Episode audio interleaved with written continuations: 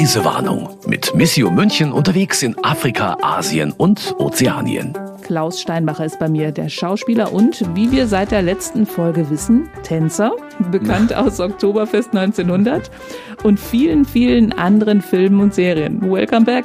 Hallo, freut mich, dass ich wieder hier sein darf. Vor zwei Wochen hast du schon von deinem Tanzprojekt berichtet, das in München und Nairobi gleichzeitig lief. Und dann haben wir aber auch schon festgestellt, dass du dir die Projekte, aus denen die Kinder gekommen sind, die dort getanzt haben, auch genauer angeschaut hast. Und über die wollen wir heute nochmal reden, weil ja. du warst nicht nur in Nairobi zum Tanzen, sondern hast auch ganz viel gesehen. Genau. Da war eine ganz beeindruckende Schwester, glaube ich. Ja, ja, das war gleich der Anfang eigentlich. Also wir sind nach Nairobi geflogen und haben dann direkt Sister Modesta kennengelernt. Und Sister Modesta hat uns eigentlich über die kompletten zwei Wochen begleitet. Das also wir waren Vizedirektorin der Caritas in Nairobi. Richtig. Und wir waren wir waren zwei Wochen in Nairobi und eine Woche haben wir uns die Projekte angeguckt vorher, damit wir ungefähr wissen, wo mhm. die Kinder und Jugendlichen, mit denen wir dann arbeiten, herkommen. Und die andere Woche haben wir mit denen gearbeitet, hat der Workshop stattgefunden. Mhm. Und Sister Modesta hat uns dann eben rumgeführt und ist mit uns zu den unterschiedlichen Einrichtungen gefahren. Und das waren unter anderem, hast du beim letzten Mal schon gesagt, ein Flüchtlingsprojekt? Genau, Refugee Project von der Caritas. Das ist das, über das der Christian im letzten Podcast auch erzählt hat, oder? Ja. Und da gibt es auch tanzende Kinder. Äh, da gibt's eigentlich nicht tanzende Kinder, aber die haben mit uns dann getanzt, genau. Wie sind die ausgewählt worden oder hast du die da schon kennengelernt? Das weiß ich leider nicht. Nee, aber also du, hast die, du warst ja die Woche vorher da, du hast die da noch nicht kennengelernt. Ich habe die da noch nicht hm, kennengelernt. Okay. Bei dem Refugee Project nicht, da waren wir nicht in den jeweiligen Familien. Aber bei den anderen beiden Einrichtungen haben okay. wir auch einen Teil der Kinder vorher schon kennengelernt, genau. Wie war das, als du dir das angeschaut hast? Was hast du da gesehen? Das war ganz unterschiedlich. Ich würde mal anfangen, wo wir auch angefangen haben. Wir waren zuerst im Rescue Dada. Das ist eine Einrichtung für weibliche Straßenkinder. Also Frauen oder junge Frauen oder Mädchen, die auf der Straße gelebt haben, auf der Straße irgendwie aufgesammelt wurden von den Leuten und da jetzt eben eine Schulbildung bekommen und vielleicht auch hinterher einen Ausbildungsplatz und da eben aufgefangen werden von den Menschen. Und da wurde uns dann von der Leiterin Marianne erzählt, wie sie die Kinder catchen, wie sie die Kinder kriegen, weil es ist nämlich oft gar nicht so einfach, die von der Straße wegzubekommen, weil sie in so, in so Gangs, in so Gruppierungen, in so, in so Straßengangs oder Straßenfamilien nennen die das, glaube ich, auch, relativ gerne leben dann oft. Also es ist oft schwer, die da wegzubekommen. Und wenn sie dann auch da sind im Rescue Dada, versuchen diese Straßenfamilien oft noch, die Kinder wieder zurück auf die Straße zu holen. Wie funktioniert das? Haben die das erzählt? Das ja, dass die teilweise da auch drüber springen und da, da reingehen und gucken, dass sie die jeweiligen Kinder wieder rausbekommen. Und die warum Kinder, fühlen die sich da so wohl in diesen Familien und warum gehen die dann doch in dieses? Ähm naja, das ist eben eine Gemeinschaft, in der sie sich aufgefangen fühlen, glaube mhm. ich. Also die Kinder kommen oft aus ganz schwierigen Familienverhältnissen, werden manchmal eben von den Eltern dann weggeschickt direkt. Die kommen auch oft aus dem Umland von Nairobi, gar nicht mhm. unbedingt direkt aus der Stadt. Und werden weggeschickt, weil es eben vielleicht nicht genug zu essen gibt. Und dann gehen sie in die Stadt und da finden sie dann so eine Straßenfamilie, die sich gemeinsam organisieren, gemeinsam versuchen, irgendwie Essen zu bekommen. Und das meistens wahrscheinlich nicht auf so richtig legale Weise, oder? Wahrscheinlich nicht, genau. Und das funktioniert dann manchmal vielleicht einigermaßen, aber die sind halt dann im Alter von neun, zehn, elf Jahren. Und da war es natürlich schon toll, wenn sie eher zur Schule gehen. Und Aha. dann haben sie natürlich vielleicht auch erstmal, vielleicht manchmal auch gar nicht so Lust auf Schule, weil sie nicht wissen, was Schule eben noch heißt und was es für später auch heißt. Das heißt, es ist erstmal schwer, sie dann in eine Schule zu bekommen ja. oder da wegzubekommen von dieser Familie. Deswegen heißt sie auch Straßenfamilie, weil die sich da auch irgendwie aufgehoben fühlen, was ich auch irgendwie nachvollziehen kann, wenn ich aus so einer anderen Familie komme, die mich wegschickt, die mich irgendwie vielleicht nicht wollen. Mhm. Und dann finde ich da auf der Straße andere Kinder und Jugendliche und die älteren Jugendlichen sind dann, übernehmen so vielleicht elterliche Aufgaben ein Stück weit Wie genau das dann funktioniert, weiß ich nicht, mhm. aber so kann ich es mir vorstellen. Und da ist es dann natürlich schwer, die Kinder rauszubekommen. Das war das, was die Marianne dann erzählt hat. Genau, das hat die, die Marianne erzählt. Kinder. Und die Rescue Dada und auch das Quetu Home, über das ich gleich noch spreche, kümmern sich dann darum auch, dass die Kinder wieder zurückgeführt werden in ihre Familien. Die Ursprungsfamilie. Sofern, sofern das irgendwie möglich ist. Mhm. Genau. Also auch dann der Familie zu helfen. Ja. Falls die Familie zum Beispiel zu wenig Essen hat für noch ein Kind, dass man sie da eben unterstützt oder eben eine Ersatzfamilie zu finden. Wie locken die die aus diesen Ersatzfamilien raus? Hat die Marianne das auch erzählt? Ja, es gibt also Streetworker, die mhm. immer mal wieder hingehen, die natürlich auch über Essen das probieren. Also denen immer mal wieder Essen mitbringen, dann sie mal mitnehmen ins Rescue Dada zum Beispiel, um denen das mal vorzustellen. Dann gibt's da natürlich ein Mittagessen so grob. Mhm. Genauer weiß ich es leider auch nicht. Aber nee, sich erstmal mit den Kindern unterhalten. Ich versuche mir gerade dann vorzustellen, dass äh, fünf Kinder aus dieser Einrichtung dann später mit dir getanzt haben und die lassen sich auf was ein. Also diese Vorgeschichte ist ja dann wahrscheinlich so richtig und das spannend. War, genau, und das habe ich ja in der letzten Folge schon erzählt, dass das für mich so schräg war, dass mhm. ich diese Geschichten gehört habe. Und die sind zum Teil äh, einen Monat vorher erst in diese Einrichtungen gekommen, haben einen Monat davor noch auf der Straße gelebt und lassen sich dann von mir und Laura irgendwie einen Workshop geben und tanzen mit uns und zwar ohne irgendwelche Probleme und haben da voll Lust drauf und geben uns so viel Energie. Ja, das war für mich schon sehr beeindruckend. Also das war das Mädchenheim. Es gibt ein genau. männliches Pendant. Genau, richtig. Das Queto Home of Peace. Das war da auch ganz in der Nähe. Und da sind wir entweder am gleichen Tag oder am nächsten Tag dann hingefahren. Das war irre so im Vergleich, weil wir vorher eben im Rescue Dada waren und wir waren dann auch da in der Schule und die waren alle sehr brav und saßen im Unterricht.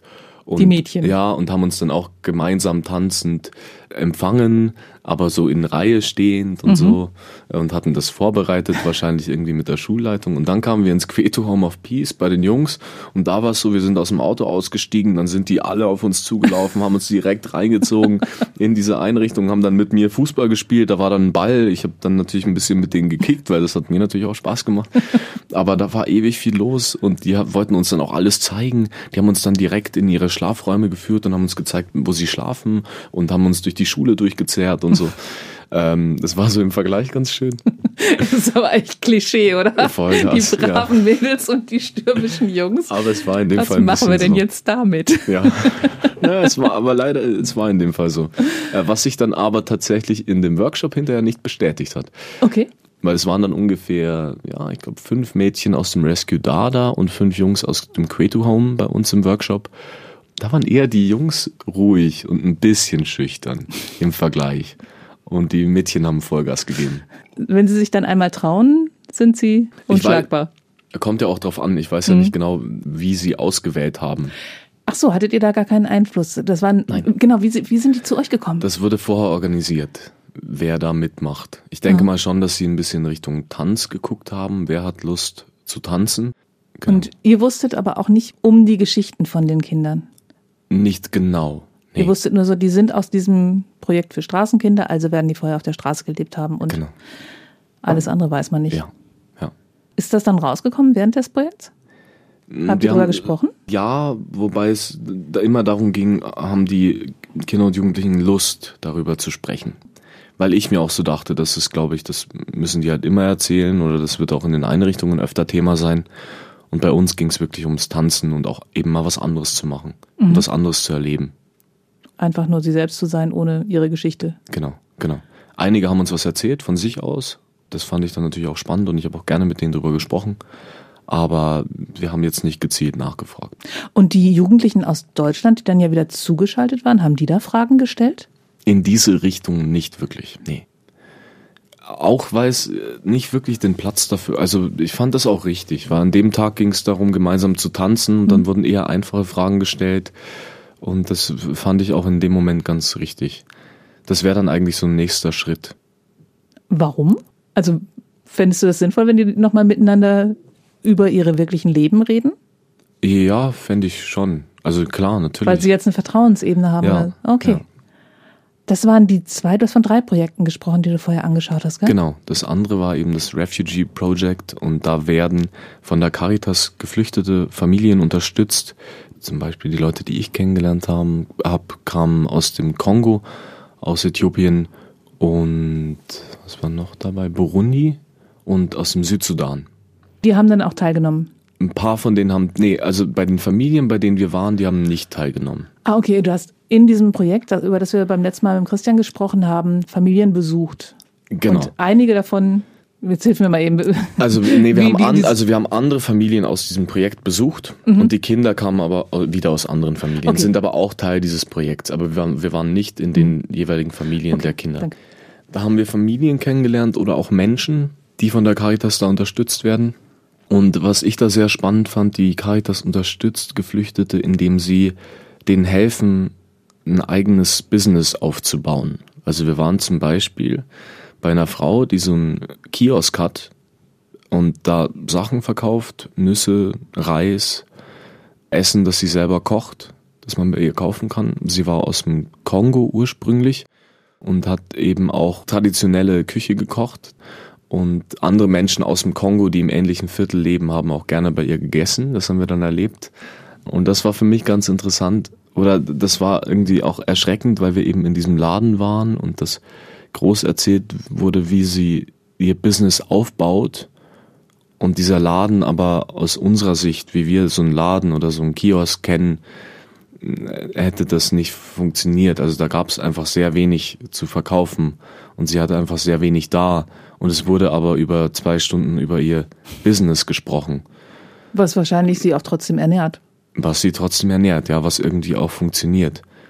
Und das, das war für mich natürlich schräg, dass die Caritas da Businessarbeit leistet und ich kann das, dieses Business erstmal gar nicht begreifen, bis es mir dann erklärt wurde. Ja, genau. Also du denkst dir, wenn die Caritas ein Business aufbaut an So, Etwas wo- genau, Größeres. es wurde mir vorher so im Auto erklärt. Und genau. Dann und steht die- da dieser kleine Kiosk. Und dann geht, genau, wo man kaum irgendwie reinpasst. Und wir- wir standen dann da rum und ich dachte, echt? Und dann merke ich aber, nee, das funktioniert total. Und das hilft dieser Frau. Also die kommt damit gut durch. Mhm. Und es wird auch immer größer. Und sie hat da noch einiges vor. Das war dann schön. Sie hat da noch einiges vor. Noch zusätzliche Produkte reinnehmen oder Einfach den Laden größer zu machen. Okay. Ja, ja. Also zum Beispiel hat sie erst einen Kühlschrank bekommen, der ihr natürlich wahnsinnig hilft, weil Mhm. er die Gerichte frisch hält, die sie vorher kocht. Vielleicht sogar dann jetzt einen Tag vorher oder zwei Tage vorher. Mhm. So äh, Expansion. Und, Mhm. und dann äh, siehst du aber eigentlich so einen kleinen Laden, weißt aber, dass das wahrscheinlich einer ganzen Familie weiterhilft, weil die wird wahrscheinlich Familie haben. Auf jeden Fall, ja. Hatte, hatte sie auch, ja. Ja, spannend. Also wir haben da ganz unterschiedliche Familien erlebt und das hat mich auch schwer bewegt, weil Geflüchtete da eben in Nairobi ein Thema sind und weil es den Leuten wirklich sehr schlecht geht, weil sie teilweise keine Chance haben. Also weil sie einfach teilweise nicht reinkommen ins System, weil sie keinen Ausweis bekommen, weil sie dann aber von der Polizei kontrolliert werden und ohne Ausweis dann irgendwie verhaftet werden. Wir waren bei einer Familie und da war ein Jugendlicher, das war eine junge Frau, die alleine mit ihren Kindern in einer ungefähr 15 Quadratmeter Wohnung lebt, das mit sieben Kindern. Und die Boah. schlafen alle in dem Zimmer. Und den ältesten Sohn haben wir dann kennengelernt und der hat uns dann relativ ausführlich seine Geschichte erzählt und wie es ihm gerade geht. Und er studiert und Wow. will, seinen will seinen Abschluss machen, hat sich da durchgekämpft und weiß aber, dass er wahrscheinlich nicht zu Ende studieren darf, weil sie, wenn es Richtung Prüfung geht, dann sagen, ja, nee, du bist ja gar kein äh, Staatsbürger, du kannst ja jetzt hier keine Prüfung ablegen. Und dafür bräuchte er, er bräuchte eben Geld, damit er dann am Ende auch seinen Abschluss machen kann, damit er eben, also er muss wahrscheinlich irgendwie Leute schmieren, damit er seinen Abschluss machen darf. Und so eine Geschichten wurden uns da erzählt. Und das hat mich sehr schwer bewegt. Und diese ganzen Bilder nimmst du dann mit in dieses Projekt Ja, und auch mit nach Hause. ja, auf jeden Fall. Tauchen die jetzt immer noch wieder auf? Ja, schon. In natürlich. irgendwelchen Situationen, wenn du hier. Natürlich, ja, auch wenn man das natürlich vergleicht. Also wenn ich jetzt mich mit meinen Freunden unterhalte über irgendwelche Studienprobleme, Probleme im Studium, ah, ich muss jetzt meine Masterarbeit schreiben, dann ist das im Vergleich natürlich ein ganz anderes Problem. Jemand, der wirklich studieren will, seinen Abschluss machen will und der darf nicht, weil er nicht aus dem Land kommt und er muss irgendwie gucken, dass er Geld zusammenbekommt, damit er die schmieren kann, damit er seinen Abschluss machen darf und so. Das sind natürlich ganz andere Probleme. Die dich dann hier auch wieder erden? Ja. Oder, oder demütig machen? Oder? Ja, das vielleicht. Hoffen, ja, hoffentlich. Klingt schon so, Ja. finde ich. Ich habe letzt, in der letzten Folge mit dem Christian auch über einen Fotografen gesprochen, Don Wilson, ja.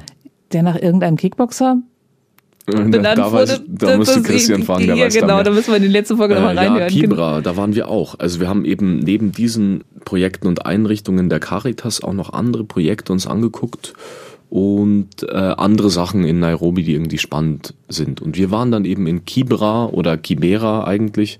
Die Leute aus Kibera nennen es aber Kibra. Okay. Ähm, das ist eben ein Stadtviertel in Nairobi, ein sehr armes Stadtviertel. Und da waren wir eben auch mit Don Wilson, dem Fotografen, unterwegs.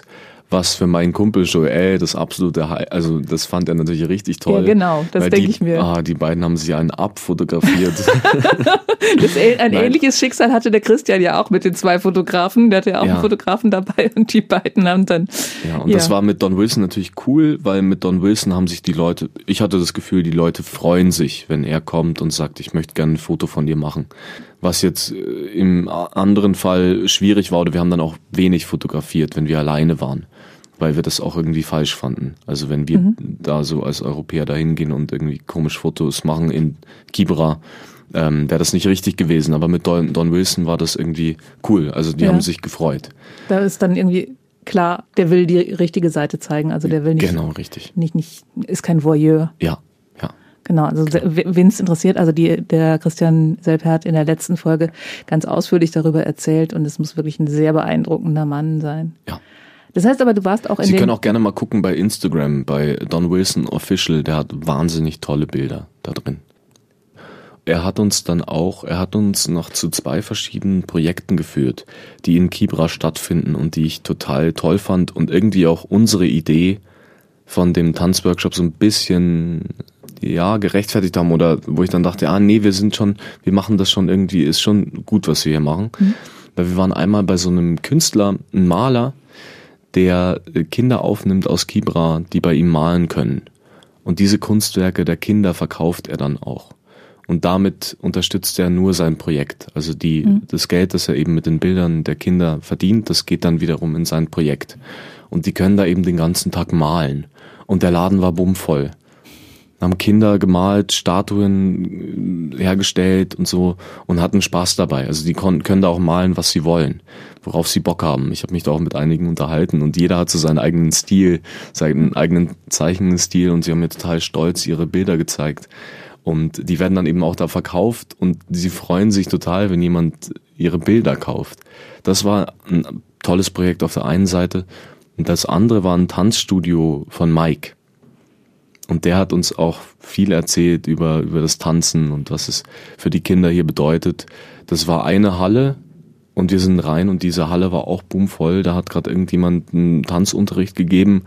Hinten gab es so einen Fernsehraum, also da können sich die Kinder auch wirklich tagsüber aufhalten, damit sie eben von der Straße wegkommen. was mir gerade einfällt, zu Afrika und Tanzen hat man ja immer Bilder von afrikanischen Tänzen. Mhm. Was habt ihr getanzt? Also wir haben teilafrikanische Tänze gemacht durch Jermaine, Jermaine Nixon, der andere Tänzer, der das mit angeleitet hat aus Nairobi. Der hat uns so ein paar, aber eher, glaube ich, spaßeshalber so ein paar Schritte beigebracht. Und Laura kommt eher so aus dem Modern, würde ich sagen. Also eher modern Tanz. Und ihr habt auch nicht geschuhplattelt. Ich habe geschuhplattelt Nein. bei meiner Vorstellung. Doch. Echt? Ja. Kannst Weil du das? ich, cool. ich kann Schuhplatteln, ja. ja.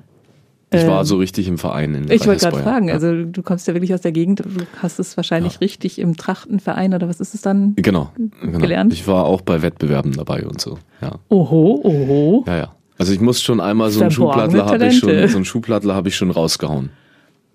Was, wie, wie war die Reaktion der Afrikaner? Ja, die fanden das witzig natürlich. Das ja, ist schon, klar. schon das Klischee von Bayern, gell? Ja, voll, voll. Aber obwohl, Kannten die das? Da- Nee. Als Klischee? nee.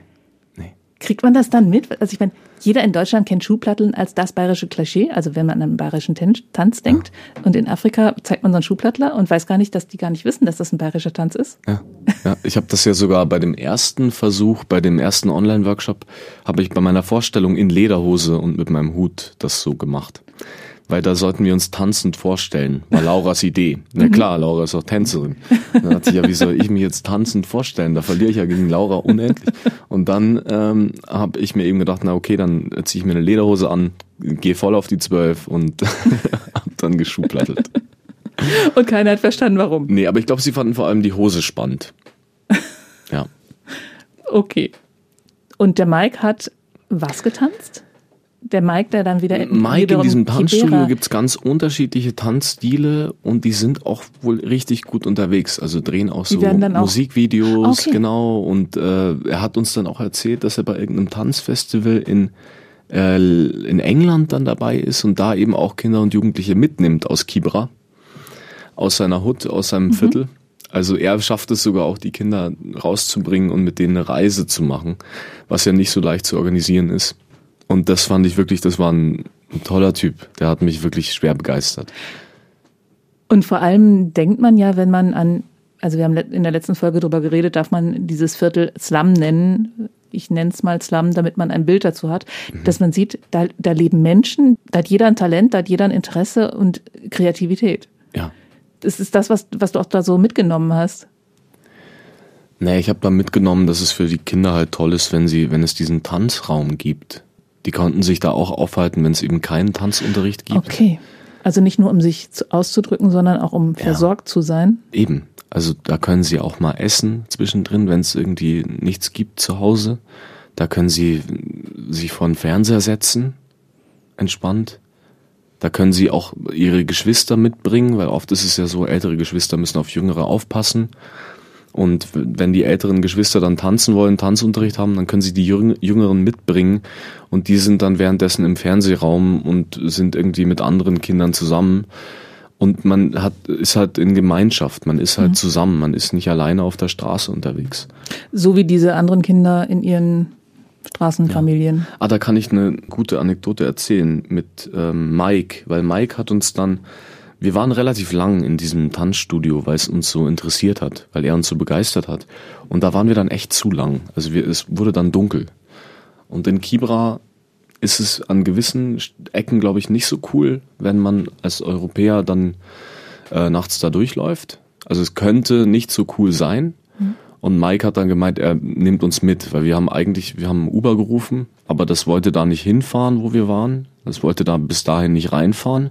Das heißt, wir müssen, mussten ein Stück rausgehen.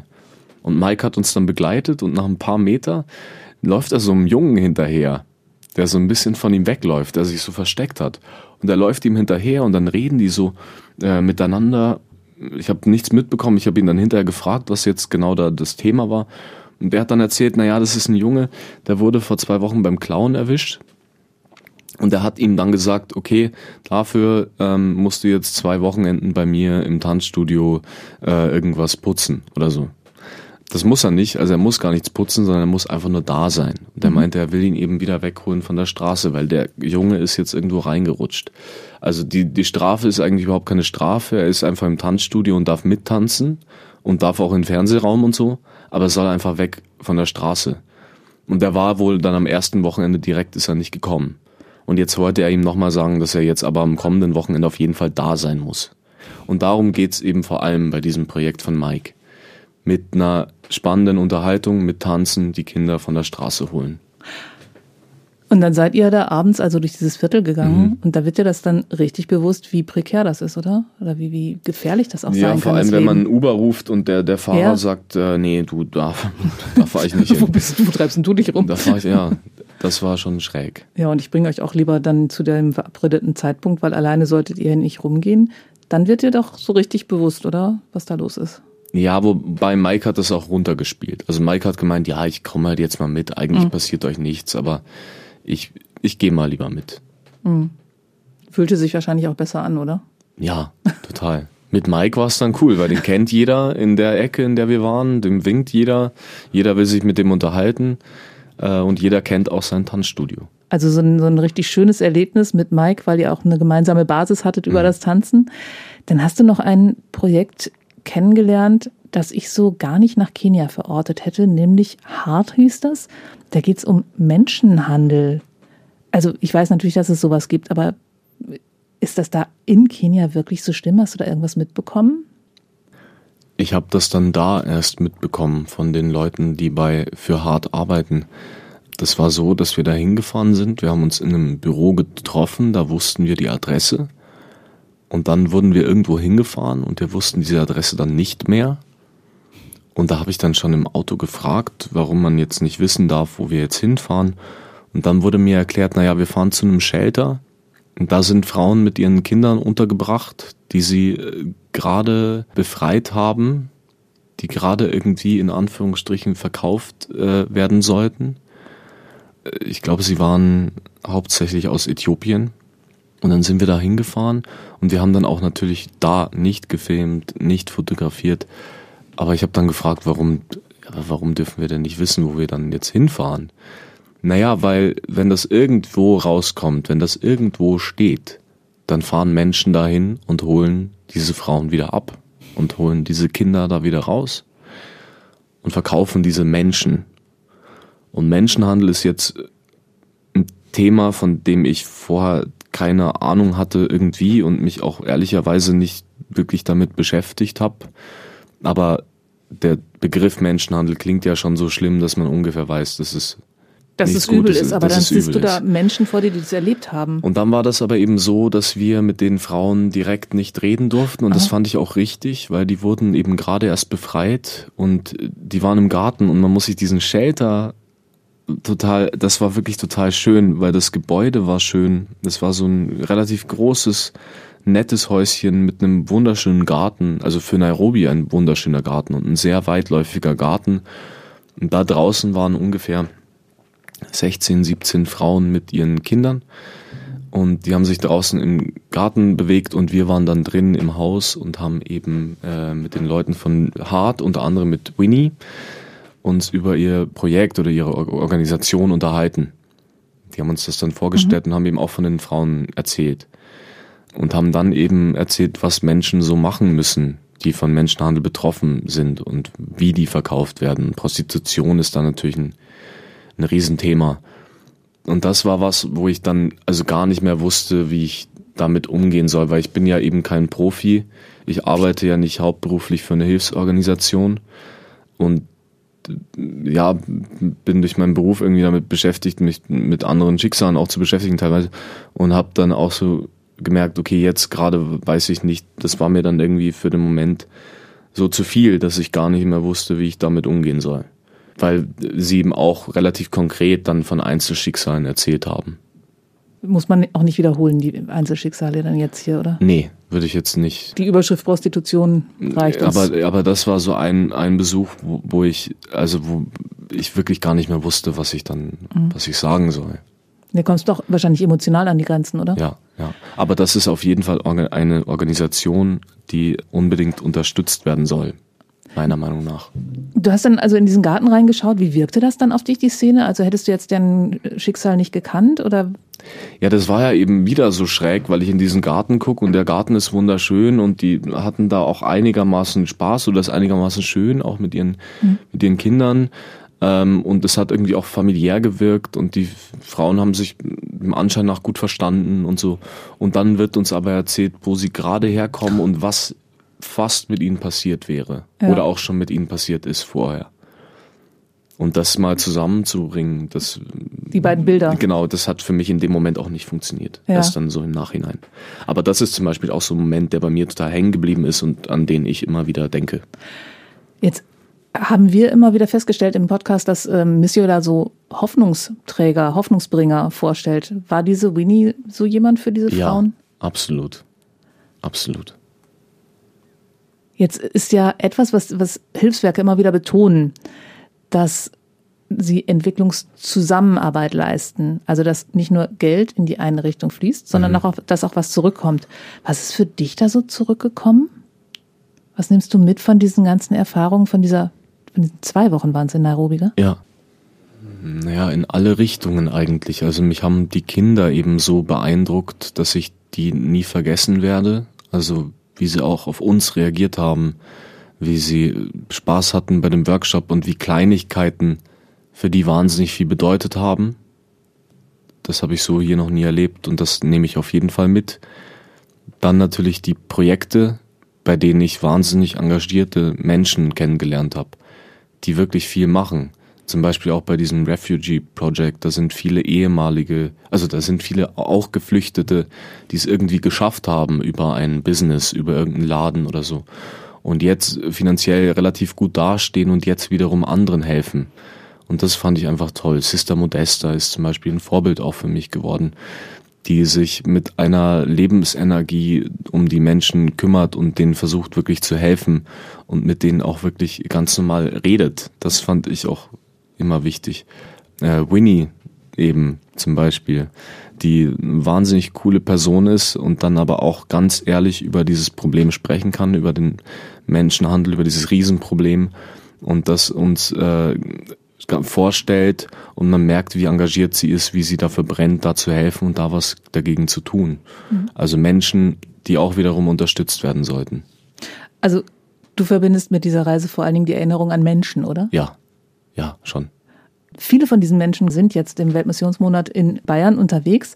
Nächstes Wochenende wird der Weltmissionssonntag gefeiert, also der große Gottesdienst in Ingolstadt. Du könntest da ein paar von den Leuten wiedersehen. Bist du da? Ja, ich weiß. Ich bin leider, ich weiß es noch nicht, also wahrscheinlich nicht da, weil ich drehe in Köln und äh, darf wahrscheinlich auch nicht mehrere Menschen treffen. Ähm, das ist ja gerade so, man muss ja mit Corona vorsichtig sein okay. und den, die Produktion, dadurch, dass sie eben, es gibt diesen Rettungsschirm nicht mehr wirklich oder den hm. Hilfsschirm für Corona nicht mehr wirklich und deswegen muss man noch vorsichtiger sein und da werde ich wahrscheinlich nicht wegkommen. Und das schade, ist ja, oder? das ist super schade für mich. Also es wird, ich, ich, ich habe so den Eindruck. Also vor allem Sister Modesta, weil ich mit ihr ja eben zwei Wochen da verbracht habe. Äh, ich würde ihr auch gerne irgendwie was von hier zeigen, weil sie mir so viel in Nairobi gezeigt hat. Äh, nee, und einfach nochmal auch die, über die Zeit ratschen. Also einfach nochmal über das sprechen, was ich so erlebt habe, was ich mitgenommen habe, jetzt, wo ich es auch ein bisschen reflektiert habe, wo ich nochmal drüber nachgedacht habe. Auch mit Winnie zum Beispiel weil das da in den Momenten auch teilweise so war, dass ich nicht direkt darüber sprechen konnte, ausführlich. Und das würde ich jetzt gerne noch, aber einfach auch die Menschen nochmal wiedersehen, weil die wirklich toll sind, die da jetzt kommen. Naja, ich meine, beim Missio sind natürlich alle Leute wahrscheinlich ziemlich scharf drauf, dass du denen erhalten bleibst. Ähm, ich weiß es nicht genau. Nachdem. Ich, was ich so höre. ähm, vielleicht klappt's ja doch mal. Würdest du doch mal Ja sagen? Ja, das kommt ganz auf die Projekte drauf an, was sie sich vorstellen. Aber doch, ich denke schon. Wir machen auf jeden Fall jetzt hier mal Schluss. Ich danke dir ganz herzlich für den Besuch hier im Studio. Hat mir sehr viel Spaß gemacht. Ebenso. Vielen, vielen Dank. Und wir sagen Tschüss zu unseren Hörerinnen und Hörern. Tschüss. Bis zum nächsten Mal. Machen Sie es gut, Ihre Brigitte Strauß und Klaus Steinbacher. Das war Reisewarnung mit Missio München unterwegs in Afrika, Asien und Ozeanien. Ein Podcast von Missio München, produziert vom katholischen Medienhaus St. Michaelsbund.